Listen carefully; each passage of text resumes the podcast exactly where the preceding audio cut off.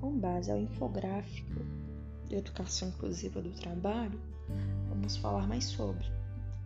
A educação inclusiva é um tipo de ensino que tem como objetivo principal estabelecer a igualdade de possibilidades no âmbito da educação, porque a educação inclusiva ela gera uns efeitos beneficentes para todos, pois o convívio ele favorece o desenvolvimento intelectual e socioemocional dos alunos, sem deficiência também, proporcionando assim um conjunto de prazer de conviver e aprender um para com o outro. Também temos algumas curiosidades, como a Itália, em 1977, né, esse ano completa 45 anos, foi o primeiro país a pôr fim nas escolas especiais. E também a Convenção sobre as Pessoas com Deficiências, elas determinaram que todos os estudantes devem aprender juntos, sem seleção dos mesmos, todos têm o mesmo direito.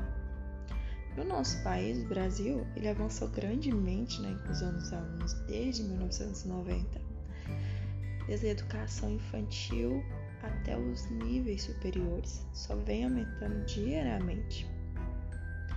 E não é somente as escolas públicas, mas também as escolas particulares com autorização do Supremo, elas devem garantir a inclusão educacional sem cobrar taxas extras dos alunos com deficiência, pois todos têm o mesmo direito. E também nós temos uma lei número 7853, da qual ela diz assim: que se a escola negar uma matrícula por motivo de discriminação por né, pessoas com deficiência, o resultado disso é uma punição com multa e até mesmo prisão. Então é uma coisa muito séria.